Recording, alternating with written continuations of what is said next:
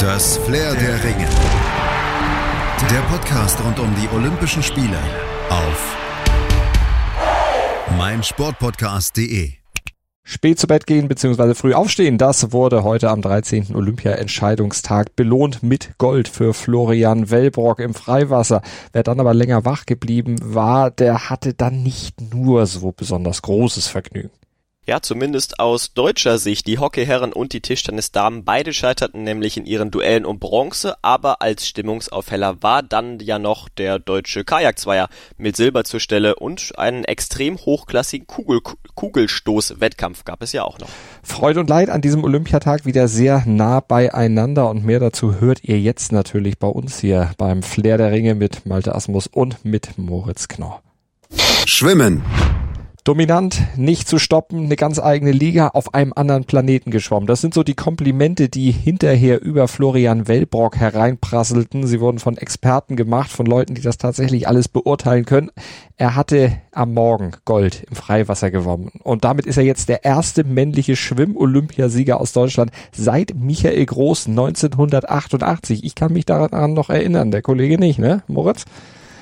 Nee, also ich war doch, das war noch elf Jahre vor meiner Zeit. Ich war da noch ganz klein als, als Erbs im Schaufenster. Aber trotzdem, das war schon ein ganz, ganz besonderes Rennen und damit hat Wellbrock vor allen Dingen ja auch sein ganz persönliches Sommermärchen vollenden können. Das hatte vor einigen Tagen mit der Bronzemedaille seiner Verlobten Sarah Köhler über 1500 Meter begonnen. Im Becken das Ganze. Dann ging es mit seinem eigenen Bronze über diese Distanz weiter und fand dann im 30 Grad heißen Freiwasser heute seinen Abschluss. Die verpasste Medaille über 800 Meter Meter zwischendrin war dann nur ein kleiner Schönheitsfehler für Wellbrock oder vielleicht auch der Grund, warum es dann im Freiwasser über 10 Kilometer nochmal geklappt hat und er vor allen Dingen so herausragte. Also hat ihn sicherlich so ein bisschen angestachelt und er schwamm auf diesen 10 Kilometern letztlich ein einsames Rennen. Über 25 Sekunden war er schneller als seine Kontrahenten. Ja, und diese Kontrahenten waren auf dem Podium der Ungar Christoph Rasowski und der Italiener Gregorio Paltrinieri. Die wurden Zweiter bzw. Dritter. Und der zweite Deutsche Rob Muffels, der wurde, war ja immerhin noch WM-Dritter von 2019. Der hatte dann allerdings viereinhalb Minuten Rückstand. Und wir haben Florian Wellbrock noch im Interview. Wie hart war denn das Rennen jetzt unter diesen klimatischen Bedingungen und den extrem hohen Wassertemperaturen? Also am Anfang hatte ich tatsächlich gar keine Probleme. Ich habe die letzten Tage im Training schon gemerkt, okay gut, es ist warm, ein bisschen wärmer als im Schwimmbecken, so auf normalem Niveau. Ähm, in der letzten Runde hatte ich dann tatsächlich wirklich Probleme, ähm, gerade als ich das Tempo nochmal angezogen habe und äh, gekämpft habe wie ein, wie ein Löwe hinten raus, ähm, war ich dann echt froh, dass ich im Ziel war, mich erstmal hinlegen konnte und ähm, ja, dann kamen schon ähm, Helfer mit nassen Handtüchern und Trinkflaschen und so. Da konnte ich mich dann ein bisschen abkühlen, aber bei den Interviews danach in der Sonne stehen, das ging dann schon nicht mehr. Da musste ich die Interviewreihe abbrechen und erstmal sagen, ich muss jetzt mich abkühlen und nachher ging es dann wieder, aber es war schon sehr, sehr hart. Er ist das Rennen ja von Beginn an von vorne geschwommen. Hat er damit gerechnet, dass am Ende so ein deutlicher Vorsprung von über 25 Sekunden rauskommen wird? Nein, überhaupt nicht. Also ich hatte mich eigentlich mental auf ein ganz anderes Rennen eingestellt. Ähm, hab dann nach dem ersten Drittel gemerkt, dass es allerdings anders laufen wird, also genau so wie es jetzt passiert ist. Ähm, warum das so war, kann ich gar nicht so genau beschreiben. Also ich habe für meine Verhältnisse eigentlich relativ ruhig angefangen und habe dann beim nach hinten schauen schon immer gemerkt, okay, die anderen Jungs haben richtig Probleme, die arbeiten viel mehr als ich. Und das habe ich dann natürlich so ein bisschen ausgenutzt und die klimatischen Bedingungen haben mir dann wahrscheinlich noch ein bisschen in die Karten gespielt. Zwei Medaillen von Wellbrock, eine von Sarah Köhler. Wie zufrieden kann denn der DSV mit diesem Abschneiden seiner SchwimmerInnen sein? Ja, ich denke mal sehr. Also wenn man sich das Jahr 2012 anschaut, wo ähm, lediglich Thomas Lurz, sag ich mal, äh, ich glaube Silber hat er damals geholt, ähm, war das zu 2016 natürlich irgendwie enttäuschend, dass da gar nichts passiert ist. Und jetzt fahren wir wieder mit drei Medaillen, sogar einer goldenen nach Hause. Das ist schon ähm, sehr, sehr cool. Kanu. Der Altersunterschied der beiden Stimmen am Mikro, ihr habt es eben schon mitgekriegt, er liegt so bei bummelig 20 Jahren. Der der beiden Silbermedaillengewinner im Kajak Zweier gerade mal bei 16 Jahren, aber trotzdem im deutschen Kanuverband, da nennen sie die Kombination aus Max Hoff und Jakob Schopf liebevoll Generationenboot. Und die beiden Generationen am Paddel, die harmonieren prächtig und fuhren zu Silber zwei Zehntelsekunden hinter den neuen Olympiasiegern aus Australien und vor Tschechien. Und dann flossen bei Hoff die Tränen aber nicht aus Trauer über verpasstes Gold, sondern über die Silbermedaille in Hoffs letztem Rennen, denn er beendete danach seine internationale Karriere und hat jetzt einen kompletten Medaillensatz voll. Nach Gold im K4 von Rio sowie Bronze im Kajak 21, 12 in London, jetzt eben noch Silber. Aber trotzdem, wenn das Rennen noch ein paar Minuten oder beziehungsweise ein paar Meter nur länger gewesen wäre, dann hätte Deutschland die Australier vielleicht sogar noch eingeholt. Denn Hoff und Schopf hatten einen super Endspurt Das stimmt, gelegt. zur Rennhalbzeit, da hatten die Deutschen auf Rang 3 gelegen, kamen dann aber immer näher an die Spitze noch wieder ran, aber Australien rettete letztlich einen knappen Vorsprung ins Ziel und jetzt hat seit 2004 Deutschland im K2 immer eine Medaille gewonnen. Und nun verlässt Altmeister Hoff ja das Team, übergibt an den 22-jährigen Schopf äh, und die Hoffnung der neuen Generation, die wird dann in Paris nochmal wieder zum Tragen kommen als nächstes Mal. Aber bevor wir dann nach Paris blicken, gibt's zum Abschied von der inter internationalen Bühne nochmal das gemeinsame Interview von den beiden. Wie emotional war der Zieleinlauf nach dem Rennen? Wie war dieser Moment für die beiden? Wie haben sie es erlebt? Er hat gar nicht mehr aufgehört zu weinen. nee, War fast so schlimm wie 2016. Ne? also auf jeden Fall äh, sieht man gar nicht mehr, aber so emotional. ja, war schon viel oder war sehr emotional und wir haben uns sehr darüber gefreut. Es war ein hartes Rennen und wir sind damit super glücklich. Und da irgendwie das mit Jakob nochmal im letzten richtig dicken Rennen zu machen, das war echt cool und äh, wir haben uns auch nichts vorzuwerfen und sind da total glücklich und happy mit und ja, auch dankbar allen, also dankbar für das, dass wir es mal erleben konnten und alle, die uns unterstützt haben und Jakob hat die große Zukunft jetzt vor sich. Was macht denn dieses Mehrgenerationenboot als Duo aus? Das kann man ja gar nicht so sagen. Ne? Wir haben einfach Bock auf Paddeln und Sp Spaß an dem Sport und da macht das Alter halt echt keine. Ist ja total wurscht und wir verstehen uns so menschlich gut und ähm, ja, das funktioniert gut im Boot. Wir addieren uns da ganz gut mit dem, was wir können. Er kann Sachen, die ich nicht kann und ich kann Sachen, die er kann. Wobei er kann Nicht kann. er kann gerade alles eigentlich. Aber er weiß auch viele Sachen und also es ist so ein Geben und Nehmen und es ist- ist halt das perfekte Teamwork, was er Ja. momentan abspielt. Und welches Fazit ziehen die beiden jetzt von den Olympischen Spielen in Tokio? Also nach meinem Einer und nach dem Tag heute habe ich festgestellt, dass Punkt 1 sind Medaillen sind nicht alles, aber wenn man sie gewinnt, dann am besten im Team. Das auch, ja. Ja, ansonsten, ich glaube, es ist gut, dass die Olympischen Spiele stattgefunden haben. Es war für viele Sportler wirklich wichtig und finde, dass es hier gut organisiert wurde und dass es auch unter den gegebenen Umständen alles vernünftig umgesetzt wurde. Dass, glaube ich, da nicht so viel Kritik laut werden kann und muss. Und, ähm, oder auch von der breiten Bevölkerung so, die, glaube ich, keine Angst haben muss. Und dafür sind wir dankbar, dass wir die Chance bekommen haben, uns hier nochmal zu messen mit allen und nochmal zu treffen, dass es noch stattgefunden hat. Und ja, es ist ein bisschen anders, aber unter den Umständen total gut. Weiteres Edelmetall gab es dann nicht. Die Kajakfrauen verpassten den Endlauf im Einer deutlich.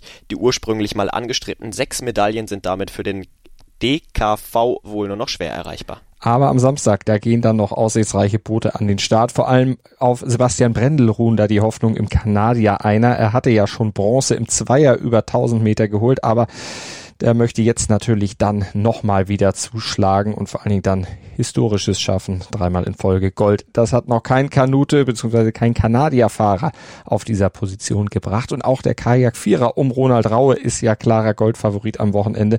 Und der K4 der Frauen, der rechnet sich auch durchaus Medaillenchancen aus. Hockey. Und ihre große Medaillenchance nicht genutzt haben leider heute die deutschen Hockeyherren. Die haben nämlich im Bronzespiel gegen Indien gepatzt und gehen damit erstmals seit dem Jahr 2000 in Sydney komplett leer aus. Ja, und das 4 zu 5 gegen Indien war wohl nicht nur für Kapitän Tobias Hauke die härteste Niederlage seiner Karriere, denn sie war eigentlich komplett unnötig. Denn Deutschland hatte das Spiel zunächst bestimmt, lag 3 zu 1 in Führung, ehe das Spiel dann doch noch zugunsten Indiens kippte. Ja, und die Inder, die brauchten gerade mal neun Minuten, um vier Tore zu erzielen. Zwei vor der Pause, zwei unmittelbar nach dem Seitenwechsel. Von sechs Schüssen fanden insgesamt fünf indische Schüsse den Weg auch ins deutsche Tor. Kann man eigentlich nur sagen. Extrem effizient. Die Inder, die dann am Ende dadurch auch die Nase vorn hatten. Vor allem, ja, du hast es angesprochen, die gegnerischen Strafecken erwiesen sich wieder mal als deutsche Achillesferse und erschreckend war vor allem, vor allem auch, dass selbst der couragierte Start, die klare Führung der deutschen Mannschaft offenbar keinerlei Sicherlei, Sicherheit gab und dann das, ja, mehr als Ergebniskosmetik am Ende trotz des großen Kampfes nicht übrig blieb. Kapitän Hauke, den hatten wir eben schon angesprochen, der war anschließend nach eigener Aussage leer und enttäuscht und sagte, Mann, das tut richtig, richtig weh. Es war ja auch das Ende seiner eigenen Nationalmannschaftskarriere. Sein letztes Spiel hat dann gesagt, für mich war es das jetzt. Mit 33 zieht er sich dann zurück, wird nicht mehr für Deutschland spielen, aber hat ja in seiner Karriere auch alles gewonnen. 2008 und 2012 zum Beispiel eben auch die Goldmedaille bei Olympia. Ja, und jetzt hat er dann eben auch mal das bittere Pech erlebt, dann am Ende nur mit Blech nach Hause zu kommen. Um Gold ging es dann bei der Partie zwischen Belgien und Australien und die hätte ja eigentlich nicht spannender sein können. Eins zu eins nach regulärer Spielzeit. Die Verlängerung war ja abgeschafft worden und so musste das Penaltyschießen dann für die Entscheidung sorgen. Und da ging es ziemlich zur Sache, ziemlich kontrovers, müssen wir sagen. Denn die Belgier lagen vorne. Australien musste mit ihrem letzten Schützen verwandeln, schaffte das nicht. Die Belgier jubelten schon, aber dann zeigte der Schiedsrichter an, okay, Videobeweis, wir überprüfen das Ganze nochmal. Und dann kam sie zur Entscheidung, dass der belgische Keeper den australischen Angreifer am Fuß mit dem Schläger getroffen hatte. Das dauerte minutenlang, da war das Bangen groß. Die Australier durften noch mal kurz hoffen, aber auch der zweite Versuch ging dann daneben, wurde pariert und dann durften die Belgier doch noch jubeln und sind jetzt neuer Olympiasieger im Hockey ich will nie wieder hören, was der VAR vom Hockey VAR lernen kann beim Fußball, denn äh, also ein Videobeweis beim Elfmeterschießen, das ist mir noch nicht untergekommen beim Fußball, aber kann ja vielleicht auch noch irgendwann mal kommen. Wir wollen mal gar nichts ausschließen. Tischtennis.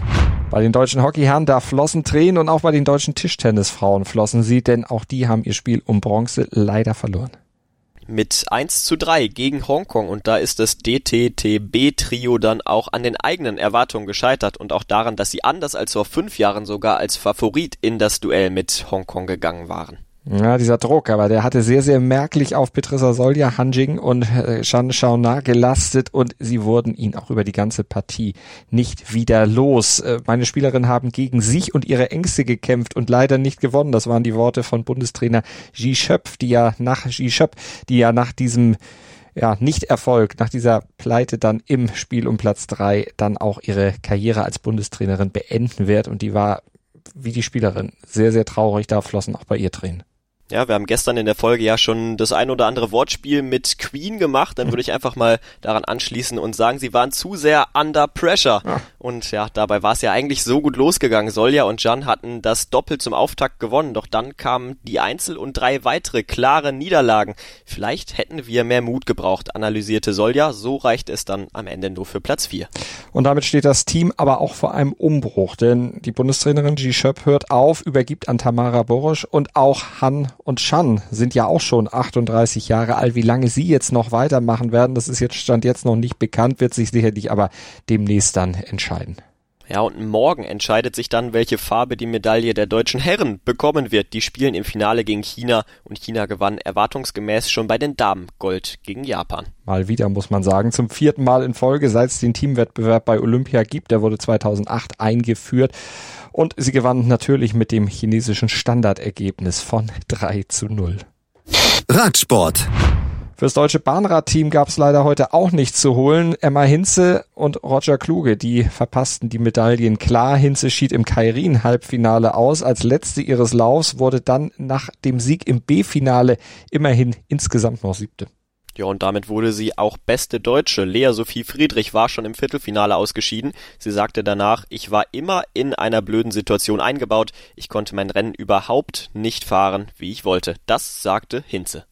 An Medaillen war so natürlich nicht mehr zu denken und Gold ging in die Niederlande an Schanne Braspeninc und auch Roger Kluges Medaillenträume im Omnium platzten früh. Schon zur Halbzeit nach Scratch und Temporennen lag Kluge nur auf dem 13. Rang, allerdings kämpfte er sich nach dem Ausscheidungsrennen und dem Punktefahren noch vier Plätze nach vorn, wurde Neunter. Gold ging an Matthew Waltz aus Großbritannien. Top 8 lautete am Ende das Ergebnis von Maximilian Levy im Sprint. Er schied im Viertelfinale aus, hatte im ersten Lauf gegen den Briten Jack Carlin einen taktischen Fehler gemacht. Dadurch war er ins Hintertreffen geraten und fuhr dann auch im zweiten Duell hinterher. Damit war das Ausscheiden dann besiegelt. Trotzdem war ja einigermaßen zufrieden, weil er sich ja auch von Platz 19 nach der Quali dann am Ende mit Platz 8 noch deutlich nach vorne gearbeitet hat. Schatz, ich bin neu verliebt. Was? Da drüben. Das ist er. Aber das ist ein Auto. Ja, eben. Mit ihm habe ich alles richtig gemacht. Wunschauto einfach kaufen, verkaufen oder leasen. Bei Autoscout24. Alles richtig gemacht. In rund 40 Folgen habt ihr mich jetzt schon sagen hören, I want to tell you about the Beatles. Ich habe euch die Geschichten zu ihren Alben und ihren Songs erzählt, euch ihre wichtigsten Wegbegleiter und Vertraute vorgestellt und natürlich die Orte, die für die Bandgeschichte eine wichtige Rolle spielten. Habt ihr die drei bisherigen Staffeln schon durchgehört? Nein? Na, worauf wartet ihr dann noch? Rein in den Podcatcher eurer Wahl und einfach mal losgehört. Und folgt gerne auch unserem Instagram-Kanal iwtty-Beatles Podcast. Leichtathletik. Und in der Leichtathletik, da wurde er für den ersten Paukenschlag des Tages mitten in der deutschen Nacht gesorgt. Da hatte nämlich Kugelstoße Weltrekordler Ryan Krauser aus den USA eine wirklich denkwürdige Machtdemonstration im Ring gezeigt. Gewaltige 23,30 Meter gestoßen. Und das Bemerkenswerte an seinem Wettkampf, bei allen sechs Stößen stieß er weiter als der olympische Rekord, den er vor fünf Jahren in Rio aufgestellt hatte. Silber holte dann Weltmeister Joe Kovac, der damit wie in Rio den US-Doppelsieg perfekt machte. Mit seinen 22,65 Meter hätte auch Kovac den sämtlichen, bei sämtlichen vergangenen Sommerspielen Gold geholt. Ja, das ist dann auch bemerkenswert. Also mit so einer Leistung, ja, da lässt sich schon die ein oder an, das ein oder andere Fragezeichen vielleicht mhm. auch aufstellen, aber wir bleiben da erstmal beim Unschulds, bei der Unschuldsbekundung. Bronze ging dann an den Neuseeländer Thomas Walsh. Wahrscheinlich hat auch der Ring so eine äh, Trampolinartige äh, Beschaffenheit, dass der auch irgendwie man mitfedert und dann die Kugel so weit fliegt, denn die waren ja alle stark. Auch Walsh, der hat ja auch noch fast den alten olympischen Rekord geknackt. Also die waren alle, alle richtig gut. Lassen wir mal die Unschuldsvermutung tatsächlich gelten. Schieben wir es mal auf den Ring und gucken zum Stabhochsprung der Frauen. Katie Najot aus den USA, die hat dafür eine Überraschung gesorgt, denn die war eigentlich ja, nicht so wirklich auf dem Zettel, weil sie auch bisher erst eine internationale weltweite Freiluftmeisterschaft mitgemacht hat. Bei der WM 2019 in Rio war, äh, in Doha war sie mit dabei und ist am Ende siebte geworden. Also und jetzt Olympiasiegerin. Und sie hat die Topfavoritin Angelika Sidorova geschlagen und ist vor allen Dingen 94 gesprungen. Ja, die Top-Favoritin Angelika Shidorova, die hatte bis zu 4,85 Meter als einzige Springerin alle Höhen im ersten Versuch genommen, dann allerdings ihre Sicherheit verloren. Sie weinte hinterher bitterlich über Platz 2. Bronze ging an Holly Bradshaw aus Großbritannien, London Olympiasiegerin Katharina Stefanidi, die kam nur auf Platz 4 ins Und die, Ziel. Die 400 Meter Herren, die gewann Weltmeister Steven Gardiner vor dem Kolumbianer Anthony José Zambrano und Kirani James. Das sind die drei Medaillengewinner über die 400 Meter flach der Herren und der gute Kirani James, der war vor neun Jahren Olympiasieger von London und jetzt hat er sich dann nochmal die Bronzemedaille geholt. Also man muss auch alte Leute durchaus in Tokio auf dem Zettel haben. Gold im Siebenkampf holte dann Nafissatou Thiam aus Belgien wie schon vor fünf Jahren in Rio. Silber sicherte sich Anouk Vetter aus den Niederlanden vor ihrer Landsmann Emma Osterwegel und aus deutscher Sicht wurde Caroline Schäfer siebte. Vanessa Grimm landete auf Platz 19. Ja, Schäfer, die hatte nach Tag eins noch recht chancenreich in Richtung Medaille im Rennen gelegen, aber dann patzte sie gleich zu Beginn des zweiten Tages. Im Weitsprung kam sie nur auf 5,78 Meter und äh, damit platzte dann auch ihr Medaillentraum. Aber wenn man sich mal ihre Krankengeschichte, wir haben sie ja gestern schon aufgezählt, nochmal anguckt aus diesem Jahr und die Tatsache, dass bei Olympia tatsächlich sie das erste Mal in diesem Jahr überhaupt einen Siebenkampf bestritten hat, dann ist auch Platz sieben schon ein richtig starker Erfolg. Und die Mehrkampfhoffnungen der deutschen Männer, die platzten ja schon gestern, nachdem sich Niklas Kaul beim Hochsprung am Fuß verletzt hatte und dann den Zehnkampf aufgeben musste. Im Interview hat er dann über sein Aus und die Schwere seiner Verletzung gesprochen. Wie bitter ist so ein vorzeitiges Aus im Zehnkampf für Sie bei Olympia? Ja, Enttäuschung ist natürlich gerade riesig. Also gerade wenn man so gut reinkommt, dann möchte man natürlich auch bei den ersten Olympischen Spielen den Wettkampf beenden und dann auch möglichst gut beenden. Und ich glaube, ich hätte zumindest in dem Kampf um die Medaillen ein bisschen Wörtchen mitreden können. Aber, und das habe ich schon mal gesagt, als ich auf der anderen Seite äh, stand, es kann nur wer eine Medaille gewinnen, der auch am Ende ins Ziel kommt. Und jetzt muss ich mal erfahren, wie das so ist, wenn man der ist, der dann am Ende die Medaille nicht bekommt. Ähm, ja, ist ärgerlich. Und was fehlt jetzt genau? Was hat die Untersuchung ergeben? Das ist eine Quetschung im Sprunggelenk, ist kein struktureller Schaden, deswegen äh, ja, ist jetzt vier Wochen vielleicht mal weniger belasten, aber äh, ich glaube, das ist nicht das große Problem. Da bin ich jetzt erstmal froh, dass es strukturell nichts kaputt ist und vor allen Dingen nichts, was irgendwie bleibende Schäden gemacht hat.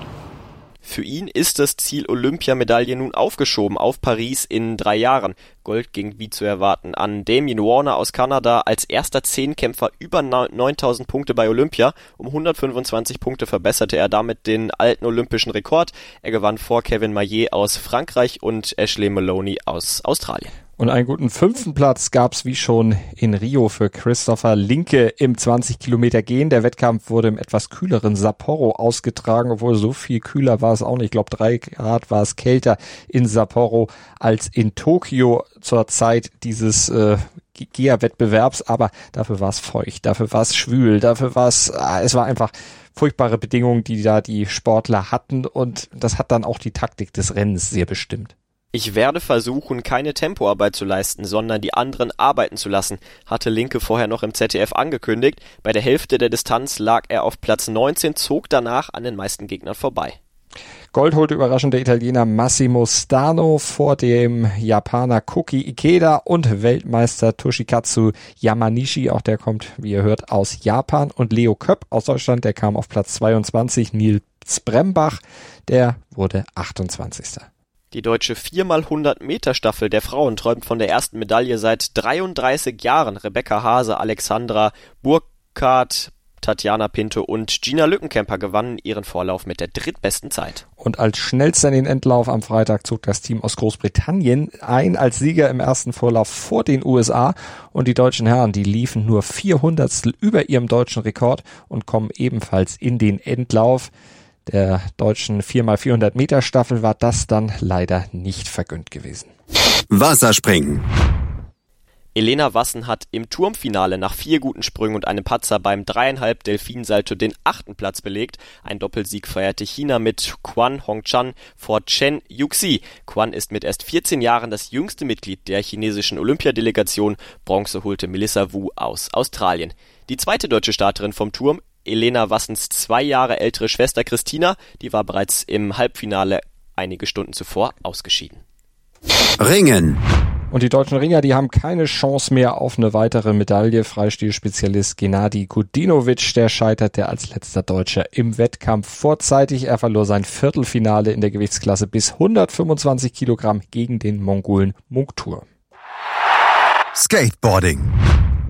Unter dem Motto Dabei sein ist alles hat sich Skateboarder Tyler Ittmeier trotz eines gebrochenen Arms seinen Olympiatraum erfüllt. Mit großen Schmerzen im linken Arm zeigte er aber trotzdem eine couragierte Leistung, auch wenn er sich für das olympische Finale der besten acht Parkfahrer nicht qualifizieren konnte. Am Ende wurde Ittmeier 15. Der Olympiasieg ging an den 18-jährigen Australier Keegan Palmer, Silber holte Pedro Barros aus Brasilien und Corey Junot gewann Bronze. Fußball. Und Megan Rapino hat die USA mit zwei Traumtoren zum Trostpreis Bronzemedaille geführt. Beim 4 zu 3 Sieg im kleinen Finale gegen Australien, da zirkelte die ehemalige Weltfußballerin ein Eckstoß direkt ins Tor und erzielte auch noch per Volleyschuss einen wunderschönen Treffer. Wirklich toller Doppelpack, der am Ende dann mit Bronze belohnt wurde. Aber ob das jetzt wirklich eine Belohnung für die USA war, die waren als Topfavorit nach Japan gereist, waren dann sehr enttäuschend aufgetreten, hatten dann auch im Halbfinale gegen Kanada verloren und Australien, die hatten ihr Halbfinale gegen Schweden nicht gewinnen können und wir gucken noch zu einer anderen US-Domäne. Basketball. Ja, da stehen nach beträchtlichen Startschwierigkeiten die US-Basketballer jetzt doch vor ihrer 16. Goldmedaille. Im Halbfinale schlugen die USA das Team aus Australien mit 97 zu 78 und treffen nun im Endspiel auf Frankreich. Es könnte der vierte Olympiasieg in Folge für die USA werden. Australien, Gruppengegner der deutschen Mannschaft, darf im Spiel um Bronze gegen Slowenien zumindest auf den Gewinn seiner ersten olympischen Medaille hoffen. Und weitere Entscheidung des Tages fiel noch im Sportklettern. Da gewann Spanien durch Alberto Lopez Gold. Im Karate-Komitee gewann Yvette Goranova aus Bulgarien und die deutsche Jasmin Jüttner, die war schon vorzeitig da ausgeschieden. Ja, und morgen gibt's dann 23 Entscheidungen, die bei Olympia fallen. Unter anderem hoffen ja die Tischtennisherren dann, wir haben es eben schon gesagt, auf die Überraschung gegen die haushohen Favoriten aus China. Silber haben sie ja schon sicher, aber Gold wäre natürlich das i-Tüpfelchen auf diesen Olympischen Spielen aus Sicht der deutschen Tischtennisherren. Und Christine Husong hofft nach mäßiger Quali im Spähwurf auf ein tolles Finale. Sie ist die zweitbeste der Welt in dieser Saison. Vielleicht reicht es morgen Mittag dann ja zu einer Medaille. Favoritin ist aber Maria Andrejczyk. Und die 4x100 Meter Staffeln der Männer und Frauen stehen ja auch in den Finals morgen. Bessere Chancen auf eine Medaille haben da im Vergleich sicherlich die Frauen. Rebecca Hase, Alexandra Burkhardt, Tatjana Pinto und Gina Lückenkämper. Und vielleicht geht da ja was in Richtung Bronze hinter den großen Favoritinnen. Die muss man allerdings dann schon klar benennen. Die USA USA und Großbritannien sind wahrscheinlich zu weit weg. Bei den Männern sind Jamaika und Kanada favorisiert. Die deutsche Staffel ist krasser Außenseiter, hofft mit Julian Reuss, Joshua Hartmann, Danish Almers und Lukas Ansa Prepra auf eine gute Zeit und dann auch noch eine schöne Platzierung. Und wir hoffen mit und werden natürlich im Flair der Ringe morgen drüber berichten, hier bei uns auf meinsportpodcast.de oder mit dem Podcatcher eurer Wahl, ganz egal, wo ihr uns sucht, ihr werdet uns finden und dann könnt ihr zuhören bei unserem Bericht des Tages von den Olympischen Spielen in Tokio auf meinsportpodcast.de werdet ihr bestens informiert, auch dank der Kollegen vom Sportinformationsdienst SID, die mit uns das Ganze hier ja zusammen veranstalten. Danke für euer Interesse und bis morgen. Tschüss. Bis morgen. Das Flair der Ringe. Der Podcast rund um die Olympischen Spiele auf meinsportpodcast.de. Schatz, ich bin neu verliebt. Was? Da drüben. Das ist er. Aber das ist ein Auto. Ja, eben. Mit ihm habe ich alles richtig gemacht. Wunschauto einfach kaufen, verkaufen oder leasen. Bei Autoscout24. Alles richtig gemacht.